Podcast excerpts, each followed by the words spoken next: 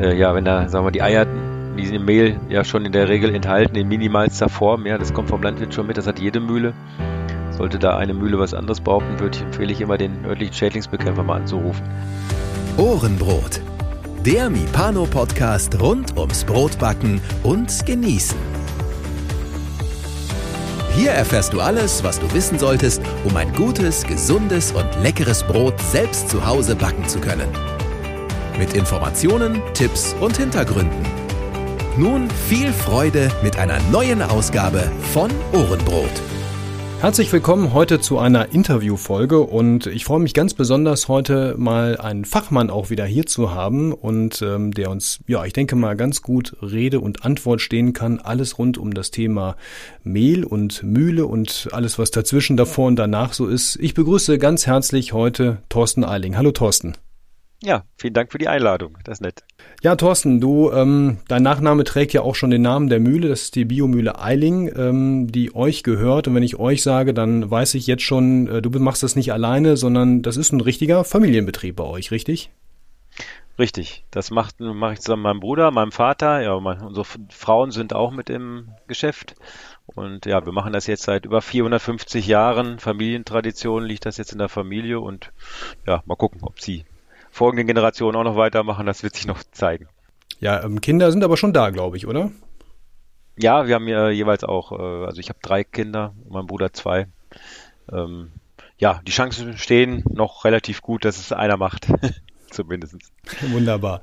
Aber noch nicht äh, so viele hunderte Jahre Bio, sondern das war wahrscheinlich irgendwann erstmal ein Biobetrieb, oder? Ja, also der Biobetrieb ist ja also ähm, eigentlich in da, wo ich gelernt habe damals, das war ein Mischbetrieb zwischen Bio und konventionell. Und dort äh, haben wir damals 2003 auf 100% Bio umgestellt. Und nachdem ich mich mit meinem Bruder 2010 zusammengetan habe und wir die Biomühle Eiling gegründet haben, haben wir diesen Betrieb quasi hier in den elterlichen Betrieb übernommen und machen seitdem ja natürlich auch zu 100% nur Bio. Also wir sind ja auch die einzigste hundertprozentige Biomühle in NRW. Ja, das äh, ist in der Tat noch ein Novum. Ich hoffe, dass das irgendwann mal der Standard ist. Das wäre ja zumindestens, ähm, das müsste eigentlich das Ziel sein, aber da sind wir, glaube ich, noch weit entfernt. Bevor wir zu euch und eurer Mühle nochmal genauer und alles, was damit zusammenhängt, äh, kommen, würde ich aktuell gerne mal nochmal auf das Thema, ähm, ja, im Prinzip die aktuelle Getreidesituation eingehen. Wir haben den Krieg in der Ukraine. Wir wissen grundsätzlich, wenn wir uns den globalen Markt angucken, dann ist das eben die Kornkammer Europas. Ähm, wie siehst du das? Wie schätzt du die Lage aktuell? ein, auch hinsichtlich hier auf die Getreidesituation dann in Deutschland? Ja, also ich kann die Getreidesituation hinsichtlich des Biomarktes eher beurteilen natürlich. Und äh, da ist es so, dass natürlich für die nächste Ernte, ich sag mal, wenn man mal die Frucht Roggen sieht zum Beispiel, dann ist, sind wir auch unterdeckt. Das heißt, es gibt nicht so viele Roggenmengen, die natürlich, was das bedeutet natürlich, dass der Preis dadurch weiter auch noch ansteigen wird, mm, weil ja die Energiekosten, das betrifft ja alle Getreideformen, die Landwirte haben natürlich jetzt wesentlich mehr äh, Dieselkosten, äh, die müssen teilweise mehr für den Dünger bezahlen. Im Biobereich ist das vielleicht nicht ganz so ausschlaggebend, aber ähm, ja, getrieben ist im Prinzip der ganze Biomarkt auch vom Futtermarkt, ne? weil die Futtermittel, also der Futterweizen schon sehr, sehr hohe Preise ähm, ja, äh, hat. Und dadurch werden natürlich die ähm, ja, für Speisegetreide zum Backen äh, die Preise auch stark angetrieben. Ne? Also die Aussagen für die nächsten Ernte ist schon noch äh, mit einem deutlichen Preissprung verbunden, was man jetzt aktuell von den ganzen Lieferanten und Händlern hört. Es ist ja so, wenn ich das so ein bisschen beobachtet habe, ich bin jetzt nicht so der, der jeden Monat die Preise vergleicht. Das ist mir ein bisschen zu mühsam, aber man merkt schon, auch ihr habt ja die Preise in dem letzten, ich glaube, halben Jahr auch nochmal deutlich anheben müssen wahrscheinlich. Das heißt, wir müssen als Verbraucher, als Endkunden noch damit rechnen, dass auf die Preissteigerung nochmal was oben drauf kommt, richtig? Genau. Also die reinen ähm, Preise für die Rohstoffe, also für das Getreide, das ist, ist ja erst etwas gestiegen im Frühjahr. Was uns allen besonders zu schaffen gemacht hat, sind vor allem auch die, die ganzen Verpackungsmaterialien, ja. Das vergisst man ja auch äh, noch. Die sind ja auch teilweise um 50 Prozent gestiegen. Und äh, die musste, ja, muss man ja gezwungenermaßen dann auch irgendwie weitergeben, ne? sonst äh, rechnet sich ja hinterher einfach auch nicht mehr. Und für die nächste Ernte wird sicherlich nochmal ein kleiner Preissprung oben drauf kommen. Das hängt aber ein bisschen von der Getreide, also von der Frucht ab. Ich denke mal im, im Dinkelbereich wahrscheinlich am geringsten, aber im Roggen- und Weizenbereich da schon etwas stärker. Ne? Aber ich kann jetzt keinen genauen Centbetrag nennen, weil es gibt, egal wen man fragt, keiner kann einem bis jetzt einen genauen Preis sagen. Man hört immer nur Tendenzen und selber bin ich auch noch zu Erntegesprächen eingeladen, die aber noch stattfinden werden, wo man dann mit den Landwirten nochmal verhandelt, was dann wirklich der faire Preis ist. Ich meine, klar, dass bei denen die Unkosten gestiegen sind. Und ähm, das muss natürlich dementsprechend berücksichtigt werden. Nur was wir natürlich auch verhindern wollen, dass es jetzt der Preis allein nur noch von der Börse abhängt. Es muss dann halt schon, es sollte fair bleiben. Ja, wir haben langfristige Lieferbeziehungen äh, ne, wir verarbeiten eigentlich zu 95 Prozent fast immer mit den gleichen Landwirten zusammen. Und klar, wenn die mehr Kosten haben, müssen die auch mehr haben, aber das muss sich natürlich so ein, so ein bisschen, sagen wir mal, in der Fairness widerspiegeln, ne? weil wir auch in Jahren, wo das Getreide, sagen wir mal, äh, sag mal, viel zu billig war, haben wir, zahlen wir den Landwirten ja auch mehr Geld und dann möchten wir natürlich auch nicht, dass wir jetzt äh, ja die Preise, die an der Börse gerade aktuell sind, zahlen und ähm, aber bin da ganz guter Dinger, dass wir da irgendwo Mittelweg finden. Ne? Aber etwas steigen wird sicherlich. Ne? Jetzt haben wir ja erlebt kürzlich äh, mit Beginn der Ukraine-Krise und auf einmal dieser, naja, ich sag mal, ich würde aus meiner Sicht sagen, künstlichen ähm, Behauptung des Weizen oder der Weizen wird knapp, sind Hamsterkäufe entstanden. Auch ihr wart davon betroffen, wie alle Mühlen und Online-Shops, die ich irgendwie kenne und die man auftreiben kann. Ähm, ihr musstet da zeitweise den Hahn zudrehen. Auch das haben die anderen gemacht, weil sie es einfach nicht mehr hinbekommen haben. Sind das jetzt so Wellen? Wir haben das ja auch zu Beginn der Corona-Pandemie mit Toilettenpapier und anderen Dingen und Nudeln und sowas ähm, erlebt. Kommt sowas jetzt öfter oder hast du irgendwie noch die Hoffnung, dass sich das wirklich mal wieder eindringt? Weil es ist ja schon unangenehm für alle. Gut, ich kann natürlich keine zukünftigen Krisen vorhersehen. Ne? Aber ich denke mal, in jeder Krise, wie in der Corona-Krise, wie jetzt im Krieg, reagieren die Leute halt äh, panisch, weil natürlich in den Medien auch immer wieder dann geschrieben wurde, der Weizen wird knapp. Ähm, sicherlich, weil ist der Weizen knapp, aber wir in Deutschland dann kriegen über den Preis immer noch genug Weizen. Ja, dann ist er halt ein bisschen teurer geworden. Ne? Und äh, also ich habe diese Paniken, ich fand sie nicht gut, halt. Äh, weil wir hatten genug Getreide, ja, und wir konnten nur nicht äh, das, was wir sonst in drei Monaten verkaufen, nicht auf einmal in zwei Wochen verkaufen. Dafür hat man weder das Personal noch die, die Mühle hätte vielleicht sogar noch das Mehl malen können, aber es war einfach nicht mehr möglich, das in die äh, Verpackung zu bekommen und dann einfach zu verschicken.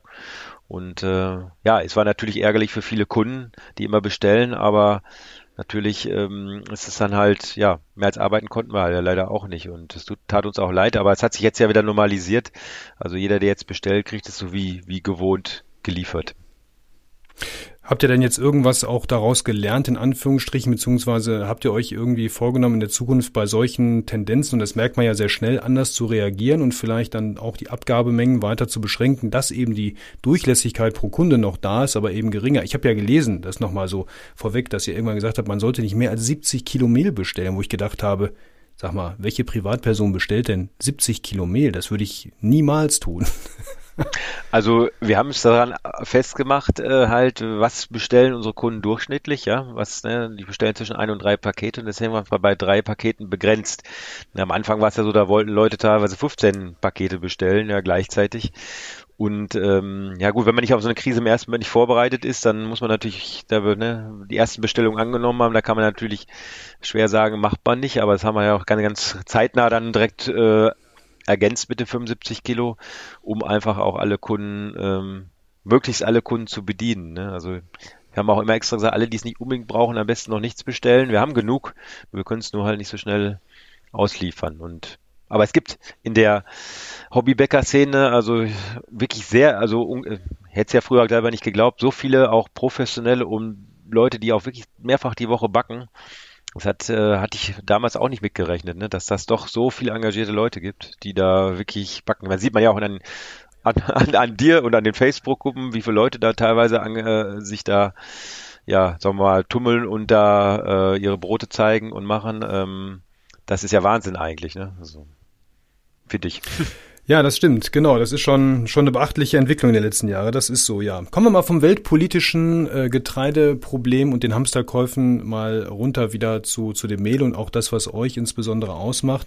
Ähm, ich habe mal in der Vergangenheit gelernt, es gibt verschiedene ähm, Mahlverfahren. Ich bin absoluter Laie, was das Thema angeht. Ich habe einmal eine Mühle, die hier in der Nähe ist, eine konventionelle Mühle. Bin ich einmal kurz mal so reingegangen in die Mühle. Da hab, durfte ich mal ein bisschen da um die äh, ganzen Gerätschaften rumlaufen, aber wirklich was mitgenommen habe ich jetzt auch nicht, außer dass es laut war und ein bisschen staubig.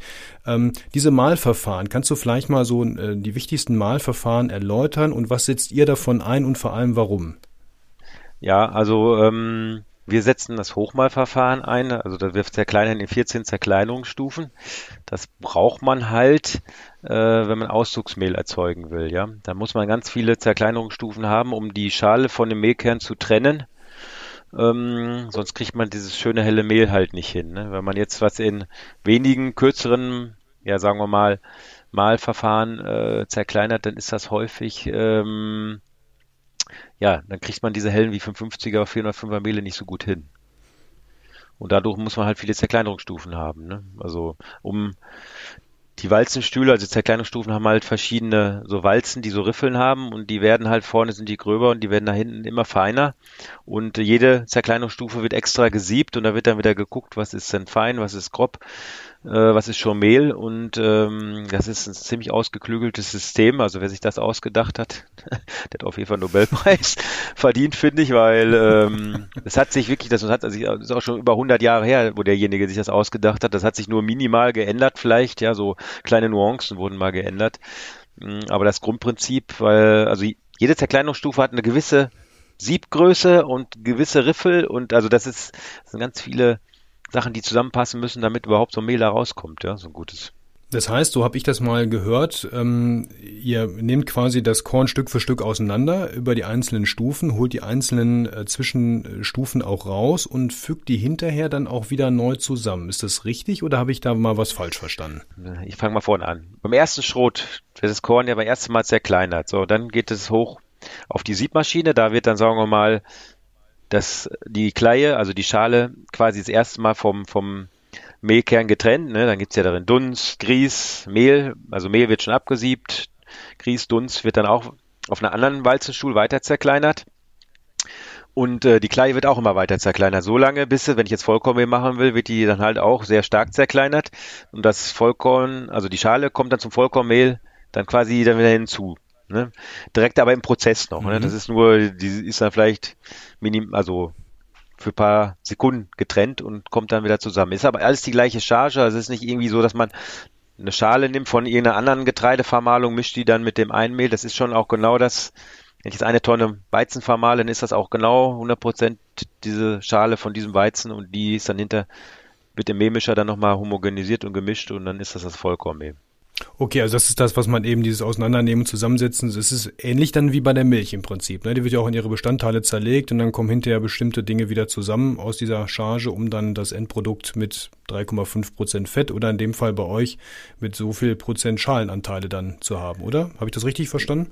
Ja, aber es wird im System, es wird nicht speziell gelagert, die Kleie und dann hinzugefügt. Das ist im, das fällt im Rohr runter, wird wieder zerkleinert, wird wieder hoch äh, gesaugt, wird wieder zerkleinert und dann fällt es direkt zum Mehl dazu, ja, so.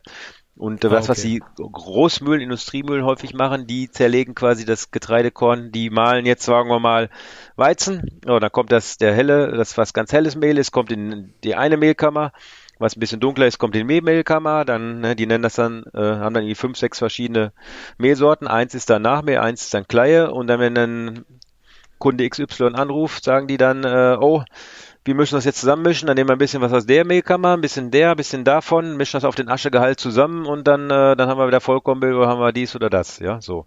Bei uns ist es aber immer, wir malen immer eine Charge, genau, und dann kommt nur die eine Sorte daraus, ja, in dem Moment, ja. Das, äh, ah, okay. Das heißt, ihr müsst euch vorher entscheiden, was ihr an Endprodukt haben wollt. Ich sag, das ist halt, ähm, ja, da wir ja auch den Landwirt benennen wollen äh, und dass äh, bei unseren Monoprodukten auch immer der Landwirt mit auf der Verpackung stehen soll, äh, können wir ja nur chargengetreu auch arbeiten. Ja, das ist ja das, was die Leute auch gerne wollen. Wenn jemand Transparenz und Regionalität möchte, ne, auf jeden Fall wissen möchte, welcher Landwirt steht dahinter, können wir eigentlich nur, kann man auch nur so arbeiten. Jetzt habt ihr ja seit ein paar Monaten, ähm, ich sag mal, eine neue Produktlinie sozusagen drin oder eine neue Produktvariante. Das ist immer dieses extra feine Mehl. Das gibt's glaube ich, inzwischen bei einigen oder fast allen Getreidesorten, die ihr so habt. Ist das so ein bisschen äh, Tuning der, des Waldstuhls oder habt ihr da ein neues Hightech-Gerät stehen, was irgendwie noch was anderes kann? Was ist dieses extra feine und was macht das so besonders und am Ende auch nochmal, naja, einen kleinen Ticken teurer? Ja, also das, wir haben halt eine spezielle zusätzliche Verwahrungsmaschine noch, die diese Kleie halt mikronisiert, ja. Und äh, ja, das ist natürlich ein extra äh, Verarbeitungsschritt, ne, der auch nicht gerade günstig war, sagen wir es mal so, aber ja, wollten halt was Besonderes bieten und äh, da diese Mehle sich ein bisschen mehr wie so ein dunkles Typmehl in der Regel verhalten und ähm, man damit für Vollkorn, ja man sagt Vollkorn, Vollkornmuffel, da äh, ja schönere Vollkornmehle hin, äh, Vollkornbrote hinbekommen kann, haben wir gedacht, da wir mal viele spezielle Sachen machen und wir wollen ja auch gerade das Besondere produzieren und nicht auf äh, Masse, sondern wir versuchen ja halt halt äh, ja besondere Sachen zu finden und da haben wir uns das überlegt und das dann eingebaut und jetzt sind wir damit angefangen, das zu ja zu vermarkten, also den Leuten jetzt ne, das mal probieren sollen. Und, Fragen die Kunden ja. danach? Also ist das schon ein Produkt, was jetzt, ähm, ich sag mal, schon seine Akzeptanz gefunden hat oder braucht das noch ein bisschen? Also ich habe das ja mal äh, auch probiert. Ich habe das Weizenvollkornmehl in äh, eben extra fein und mhm. ähm, muss wirklich sagen, ich bei den hellen Brötchen oder Backwaren für die Kinder habe ich bisher auch schon immer 20 Prozent Vollkorn mal so untergejubelt. Das haben die nie gemerkt. Mit dem kann ich noch mal auf 30 hochgehen, ohne dass es Proteste gibt. Ja, das stimmt. Ja, und das ist ja das Ziel, weil viele halt äh, das Vollkorn nicht essen, ja, äh, oder äh, gerne mit Vollkorn backen würden aus gesundheitlichen Gründen, ja, und äh, es aber nicht machen, genau aus dem Punkt, weil es dann eben die Kinder nicht mögen und, äh, und da haben wir halt einen Markt drin gesehen oder haben gesehen, dass das ich glaube, man, man muss man ja auch einfach Sachen machen, wo man dran glaubt, ja, und nicht immer nur, weil ähm, wir glauben, dass das äh, eine größere Käuferschicht findet. Also bis jetzt sind die Mehle auch gut angekommen, ja. Und ähm, ja, deswegen, und wir haben eigentlich noch großartig keine Werbung dafür gemacht, weil wir aufgrund der Situation jetzt im, ja, mit dem, wo wir den Shop schließen mussten, leider, äh, haben wir ja im Prinzip alles auf Eis gelegt, ja, und ähm, äh, ja, haben das Prinzip noch gar nicht großartig, das ist eher mal, jemand, der es ausprobiert hat, hat es mal vielleicht mal gepostet oder so, aber mehr haben wir dazu noch gar nicht, ja, haben wir die Kunden noch gar nicht informiert darüber so richtig. Ja. Ja, das sind ja so Dinge, die gehen ja eben dann auch mal schnell viral. Ne? Einer probiert es aus, dann der nächste auch und dann geht das eigentlich relativ schnell auch, ne? dass so ein Produkt dann mal in der Szene bekannt wird. Ja, ja, gut, im Endeffekt zeigt sich ja so ein Produkt immer, wenn wenn es nicht gut ankommt, dann wird es auch hinterher wieder vom Markt verschwinden. Aber da, ich bin relativ fest davon überzeugt, ich habe es auch, wie gesagt, von testen lassen, vorher ausgiebig. Ähm, bis jetzt hatte ich eigentlich fast nur positive Rückmeldungen und deswegen glaube ich, dass das auch einfach ein gutes Produkt ist, auch wenn es vielleicht nochmal einen ganz kleinen Tick teurer ist. Aber ich sag mal, wenn jemand das wert ist, gutes Vollkornbrot zu backen, dann ist das auf jeden Fall eine gute Sache. Ich kann auf jeden Fall jedem raten, der bei euch mal regelmäßig einkauft, das mal mitzubestellen, mal auszuprobieren. Es lohnt sich auf jeden Fall, ohne jetzt jetzt hier irgendwie Werbung machen zu wollen. Es ist einfach was, es ist nochmal echt einfach anders und es lohnt sich auf jeden Fall. Ja, genau. Ähm, ist das denn dieses extra feine Mehl, kann man das mit jeder Getreidesorte machen? Ich habe es jetzt gesehen, ihr habt es auf jeden Fall für Weizen, Roggen, Dinkel, glaube ich, auf jeden Fall schon drin. Da habe ich schon gesehen. Geht das im Prinzip mit allem? Ja, eigentlich geht's mit allen, ne? Also, ja gut, ich könnte jetzt nicht irgendwie Soja, wo jetzt irgendwie 40% Fett drin wäre oder sowas, ne? Aber jetzt so Roggen, Weizen, Dinkel, Kamut, Einkorn, Emma, all diese Sachen. Also bei vielen haben wir es ja auch schon, nur wir müssen das erstmal langsam umsetzen. Wir haben erstmal ein paar Sorten angefangen und dann, äh, ja, und nach und nach wird sicherlich auch noch das eine oder andere äh, mehr kommen in der Hinsicht. Und wir haben auch ein Hartweizenmehl, was wir auch quasi auch nochmal mikronisieren, weil das ja oft sehr, sehr riesig ist haben wir das, lassen wir das dann auch nochmal über die Maschine laufen. Und äh, das bringt dann auch nochmal eine höhere Wasseraufnahme und bessere ja, Ergebnisse. Und äh, ja, da versprechen wir auch noch einiges von. Aber das haben wir, wie gesagt, das ist dem Frühjahr leider zum Opfer gefallen.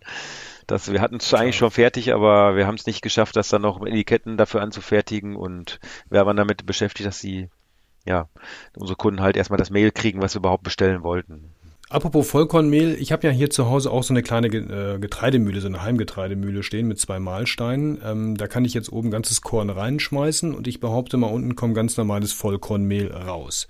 Jetzt kommst du und sagst mir, stimmt oder na, stimmt nicht so ganz. Ist das das gleiche Vollkornmehl, was ich zu Hause habe, was ich bei dir im Prinzip auch aus der Tüte kaufen kann oder ist das doch nochmal was anderes? Ja, ich meine, der Weizen mag der gleiche sein, aber in der Regel ist das Vollkornmehl, was man in einem Gang malt, in der Regel griesiger, ja, als äh, die Mehle, die man über mehrere Stufen vermalt. Also die Vollkornmehle sind nicht so fein. Meistens hat man eine etwas gröbere Kleie und die Grundstruktur, die Griese und die Dunste, man, wenn man das Mehl anfasst, das ist einfach gröber, ja. So. Aber vom Inhalt her ist das im Prinzip dasselbe. Ja, wenn ja, wenn ja das Getreide das gleiche Ausgangsprodukt ist, ist es äh, auch ein Vollkornmehl, nur halt, dass es halt nicht so fein ist wie wie aus der, aus der Mühle in der Regel, ja. Ich meine, es gibt auch gute heimische Vollkornmühlen, das ist gar keine Frage, aber was man es ganz so fein hinkriegt wie mit dem 14 Zerkleinerungsstufen, das ist eigentlich schon eher, eher selten. Ja. Klar, das ist dann technisch einfach nochmal anspruchsvoller, was, was bei dir dann da steht, als das mit dem Stein, was bei mir da auf, dem, auf der Anrichte steht. Ja, meine, jede Sache hat immer seine Berechtigung. Das ist so mal, was man haben will und wie das Endprodukt dann der sein soll. Ne? Also wir haben ja auch im, im, im Kundenbereich, also im Bäckerkundenbereich welche, die haben auch eine eigene, sagen wir mal, eine Schroh, also eine, ich sag mal, eine Steinmühle als Beispiel, ja, die in einem Gang zerkleinern. Die haben halt relativ grobes Mehl auch und die Brote sind natürlich auch relativ kompakt dann. Ne? Und äh, aber die haben halt Kunden, da habe ich auch mal gefragt, ja, ich sage, okay, wollt ihr nicht mal feineres Mehl nehmen? Vielleicht dann dann geht es in der Regel ja meist ein bisschen besser auf. Nee, aber unsere Kunden wollen das so. Die mögen das so, das ist so wie ein richtiges, ne, aus der Hinsicht richtiges Vollkornbrot.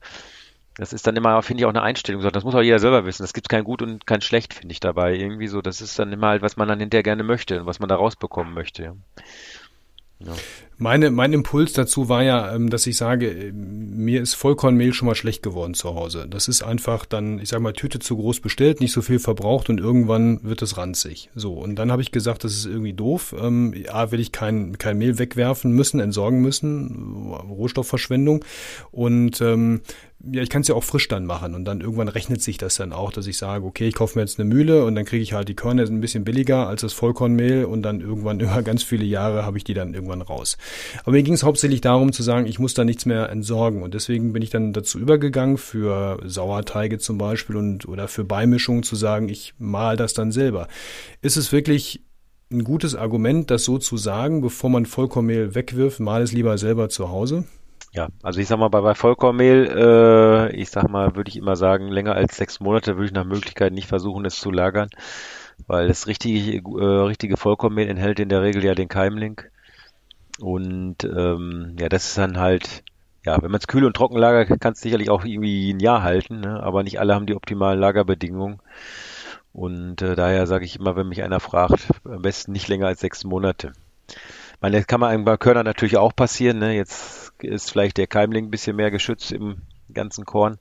Aber auch da ist man natürlich nicht gefeilt, dass man, wenn man bei falscher Lagerung äh, womöglich hinterher auch auf einmal einen Kornkäfer hat. Ähm, aber tendenziell halten ganze Körner natürlich etwas länger als Vollkornmehl. Das ist schon richtig. Wie lange würdest du sagen, kann man ganze Körner und was wäre eine ordentliche Lagerung zu Hause lagern? Ja, ich sag, normalerweise kann man zwölf Monate lagern, ja, ganze Körner. Also ich sage, es gibt ja auch Interventionslager von der Regierung, die machen noch drei Jahre, aber da muss man es runterkühlen, ne, auf irgendwie sieben oder zehn Grad. Hm, das kann keiner zu Hause. Optimal ist zu Hause, ich sage immer, wenn es eben geht, unter 20 Grad und eine relative Luftfeuchtigkeit von unter 40 Prozent. Aber es gibt oft die Fälle, die lagern es entweder im etwas älteren Keller, dann haben sie wohl etwas kühlere Temperatur, aber die Luftfeuchtigkeit ist zu hoch. Oder die lagern es oben in der Küche neben der Spülmaschine oder ähm, äh, wo jeden Tag immer so ein bisschen feucht oder in einem Raum, wo vielleicht die Waschmaschine oder der Trockner läuft. Ähm, da gibt's viele Möglichkeiten, was nicht so gut ist dann für die Haltbarkeit. Ja. Am besten ist dann wieder auch ein bisschen ne, nicht im Licht stehen lassen, wo dann vielleicht mal auf einmal die Sonne mit drauf scheint im Regal und man denkt hinterher, warum habe ich denn die Käfer, wenn dann die Sonne drauf geschieden hat, mal zwei Stunden, dann kann das schon dazu reichen, dass diese, äh, ja, wenn da, sagen wir, die Eier die sind im Mehl ja schon in der Regel enthalten in minimalster Form. Ja, das kommt vom Landwirt schon mit, das hat jede Mühle. Sollte da eine Mühle was anderes behaupten, würde ich empfehle ich immer den örtlichen Schädlingsbekämpfer mal anzurufen. Und ähm, ja, es gibt ja welche, die behaupten, die hätten das nicht. Und ähm, und wir arbeiten auch, wir machen ja einmal im ja unsere Schädlingsbekämpfung. Und wenn ich den frage, der, die machen jedes Jahr äh, zig Mühlen, die schon mal eine Mühle gesehen haben äh, oder Landwirt, der das nicht hat, dann sagen die, nee, gibt's nicht. Ne? So, man hat viele mhm. Möglichkeiten, dann halt die äh, Haltbarkeit der Mehle zu verlängern. Ähm, also mechanisch halt, ähm, aber ähm, da ist natürlich gerade im Biobereich, wo man auch keine Chemie mit einsetzen darf, gibt es natürlich eine gewisse Grenze und da sind natürlich die Lagerbedingungen zu Hause schon sehr wichtig. Ähm, bevor wir gleich nochmal zum Thema Schädlingsbekämpfung bei euch gehen, da kannst du ja nochmal ein bisschen was mehr zu erzählen. Noch die Frage, ähm, viele raten ja dazu, dann die ganzen Mehle nicht in den Papiertüten, sondern in Plastikeimern, in gut verschließbaren Plastikeimern zu aufzubewahren, damit ja nichts rein und rauskrabbeln kann und wenn mal Mehl befallen ist, dass dann nicht gleich die ganz, der ganze Vorrat befallen ist. Gegenstimmen behaupten, nee, lieber ein bisschen Luft drankommen lassen, ist besser fürs Mehl. Was stimmt denn jetzt? Was ist für zu Hause deiner Meinung nach die optimale Aufbewahrungsart? So. Ja, also eigentlich ist es so, dass, dass wenn das Mehl atmen kann, schon gut ist. Ne? Gerade also, wenn man nicht, wenn die Lagerbedingungen ganz gleich sind, die Temperatur immer gleich sind, relativ gleich ist, sagen wir mal so, sind auch diese Kunststoffboxen sicherlich sehr gut. Auch gerade wenn doch mal Mehl befallen ist, ist nicht gleich alles infiziert. Und gerade zu Hause gibt's ja manchmal, da fährt man über irgendwie mal drei Wochen im Urlaub. Ja, und dann ist es vielleicht noch ein bisschen warm draußen. Ähm, dann hat man nicht äh, auf einmal andere Mehle befallen, vielleicht, vielleicht nur das eine. Ne? Ich sage aber alles, gerade wo die Temperatur ein bisschen schwankt, ist eigentlich besser, man man lagert es in der Papiertüte, weil natürlich die die äh, Luftfeuchtigkeit, das Kondenswasser in Anführungsstrichen natürlich abgeben kann. Ne? Wenn man so eine hermetisch abgeriegelte Box hat, ähm, ja, kann das natürlich auch im schlimmsten Fall, ja, sagen wir mal, wenn Kondenswasser ist, dann auch dazu führen, dass es Klümpchen gibt oder sonstiges, ja. Ist, habe ich bis jetzt sehr, sehr, sehr selten gehört. Also, also, wenn mich einer fragt, was ich machen würde, empfehle ich immer am meisten eher dann die Boxen, weil ich das einfach doch die größere Sicherheit ist, wenn man die einigermaßen gleichbleibende Lagerbedingungen hat, dass man nicht auf einmal alles infiziert hat. Aber ich persönlich zu Hause mache so eine Papiertüte. Also bei uns wird, das, bei uns Quelle, wird das Mehl nicht so alt, sagen wir es mal so, ja, dass ich das bräuchte, ja. Ich meine, ich kaufe, ja, ja, genau. ich kaufe, also ich glaube ja, die Leute kaufen ja auch Mehl, um es zu verbacken und nicht um es möglichst lange zu lagern und mal gucken, was dann passiert, ja. Man hat ja, immer mal vielleicht eine besondere Sorte, die man nicht jeden Tag braucht, aber wer regelmäßig backt, dem sollte das eigentlich, sollte kein Mehl haben, was dann ein Dreivierteljahr gelagert werden muss. Ja. Genau. Ähm, ja, Schädlingsbekämpfung bei euch. Wie sieht das aus? Einmal im Jahr sagst du, kommt irgendwie einer vorbei und äh, macht da was bei euch. Was macht denn der bei euch? Geht der da mit dem, mit der, weiß ich nicht, Ghostbusters-mäßig da durch und fängt die alle ein? Oder wie kann ich mir das vorstellen? Nein, es ist so. Also die ganze Mühle, die Schädlinge äh, oder Eier, die äh, gerinnen ja quasi wie Eiweiß gerinnt ja und bei äh, über 50 Grad oder bei ab 50 Grad gehen diese Eier oder Schädlinge alle ja kaputt. Hm? Und dadurch muss unser ganzer Betrieb hier, der muss komplett ausgeräumt werden, alles Getreide raus, alle Säcke raus, alles Mehl raus alles muss bis aufs Kleinste ausgesaugt werden, da darf nirgendwo ein kleines Häufchen bleiben. Und damit die ganze Mühle mehrere Stunden quasi ähm, auf über 50 Grad erhitzt. Und dabei gehen dann quasi, ich sag mal zu 100 Prozent davon kann man ja nie ausgehen, aber 99,9 Prozent der, der lebenden Schädlinge oder der Eier, wo die raus entstehen können, gehen dann kaputt. Und das ist natürlich ein Riesenaufwand, aber dem treiben wir einmal im Jahr ähm, weil wir auch natürlich auch nicht wie im konventionellen Bereich, sagen wir mal, irgendwelchen Chemie oder Gas oder irgendwelchen Sachen hier durch die Mühle gehen können, sondern ähm, ja, wer dann ursprüngliches Mehl will, ohne Chemie, da gibt's nur diese Version, dass die ganze Mühle aufgeheizt wird und man so den Schädling zu Leibe rückt. Ne? Das heißt, ihr heizt dann mal so richtig ein, ne? Ja, das ist schon, also ich sage, ist besser als Sauna, kann ich nur sagen. Aber ohne Aufguss wahrscheinlich. ohne Aufguss, ja. Also ich sag, man hält es vielleicht zehn Minuten aus, dann muss man wieder raus, ne? Sonst, das ist ja auch mit Luft, das ist ja wie als wenn man sich einen Föhn ins Gesicht hält, ne? So muss man sich das ja vorstellen, so ein bisschen. Das ist ja auch richtig mit Luftumwirbelung, das geht richtig zur Sache da drin. Ne? Und anschließend ist dann wirklich alles auch sauber, ne? Weil der Staub wahrscheinlich gleich mit rausgezogen wird, was noch da sein sollte. Ja, minimal. Es ist ja so, äh, wenn, wenn die Aufheizphase vorbei ist, dann, dann werden, wird ein paar Stunden wird die Mühle wieder ausgekühlt, ne, dass man wieder rein kann. Dann wird, wird alles nochmal ausgesaugt, ja, falls doch mal irgendwo sich noch äh, ja, ein Käfer, wenn einer irgendwo einen Käfer in der Ecke gesessen hat und der läuft äh, los, dann kann der, der nicht da liegen bleiben. Ne? Also wird der ganze Betrieb nochmal komplett gereinigt. Ja. Und dann wird alles wieder, werden die Maschinen wieder ähm, startklar gemacht quasi und dann können wir wieder neu produzieren. Ähm, du hast ja eingangs schon erzählt, dass ähm, euer Betrieb ja auch einiges an Wandlung hinter sich hat in den letzten Jahren. Euch gibt es ja schon einige Zeit, diese Biomühle Eiling. Ähm, wie hat sich denn in den letzten Jahren, dadurch, dass die Hobbybäcker nochmal ähm, stärker aufs Programm gekommen sind, bei euch das Leben verändert? Ist das jetzt anders als früher oder sagt ihr, naja gut, die paar Hobbybäcker, die machen wir nebenbei mit? Nee, also der, wenn man die an, den Hobbybäckeranteil, der ist ja auch stark gestiegen und ähm, das ist schon für uns äh, ein großer Anteil. Wir haben mittlerweile natürlich auch ganz viele, ähm, wenn ich so in der Mitarbeiterzahl fest, viele Mitarbeiter, Mitarbeiterinnen vor allem, ja. Also wir haben einen Anteil mittlerweile von 50 Prozent im Betrieb, äh, die dann halt auch das ganze Verpacken machen und Pakete verschicken und ähm, wir haben, wie gesagt, die gerade so wie die backstarken Mehl als Beispiel, das ist eigentlich ein Produkt, was wir für die Endkunden ähm, Prinzip entwickelt haben. Ja, das, das hat nicht der Bäcker gefordert, aber wir haben gesehen, dass doch auch ganz viele Kunden halt auch im Langzeit, Langzeit, also Langzeitführung machen, ja, und ähm, und haben dann da gesehen, dass die auch wirklich teilweise auch Mehle brauchen mit höherem Protein, die auch aus Deutschland kommen und da haben wir halt unheimlich viel mit zu tun. Also weil wir auch unheimlich viele Sorten machen für den Online-Shop, ja. Also es ist in der Mühle auch viel Arbeit, machen viele kleine Chargen, äh, damit wir auch äh, das auch mal vernünftig benennen können mit den Landwirten und so. Und der, ich sag mal, der Online-Shop macht arbeitsmäßig gefühlt schon ganz schön, also klar, Umsatz ist was anderes. Die Bäcker, die bestellen natürlich 10, 25 Tonnenweise. Aber ähm, alles in Kleinpäckchen zu verpacken, ist natürlich auch schon eine Menge Arbeit. Wenn man da mal fünf Tonnen abgepackt hat, sieht die Sache schon anders aus. Da hat man natürlich viel mehr Arbeit. Kleinteilige Handarbeit, da weiß man, was man mal nach fünf Tonnen gemacht hat, so ungefähr. Ne? Das spürt man dann wahrscheinlich anders. Ja, aber dadurch ist natürlich auch meine Schwägerin, die den Shop vor allem ähm, ja, äh, mitentwickelt hat und führt, ja. Und meine Frau ist auch dazugekommen im Nachhinein, weil wir so viel Arbeit hatten. Und das äh, ist im Prinzip dadurch, wie schon gesagt, jetzt kompletter Familienbetrieb. Ne? Früher haben eigentlich nur die Männer in der Mühle gearbeitet, jetzt sind die Frauen auch ganz weit vorne, ja. So. Ich finde es ja immer schön, wenn man von euch so ein Paket bekommt, ihr habt immer noch Zeit, ähm, handschriftlich was auf die Karten drauf zu schreiben. Das finde ich immer, ich finde das sehr ansprechend. Ich glaube, viele Kunden finden das toll.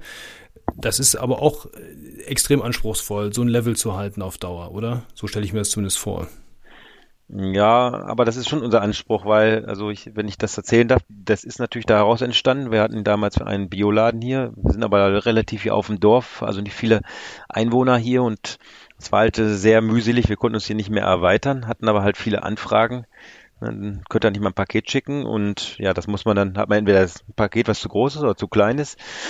Und meine Schwägerin hat den Bioladen damals auch geführt, die Christina. Und ähm, ja, dann haben wir dann den Bioladen aufgegeben, haben uns dann für den Online-Shop entschieden.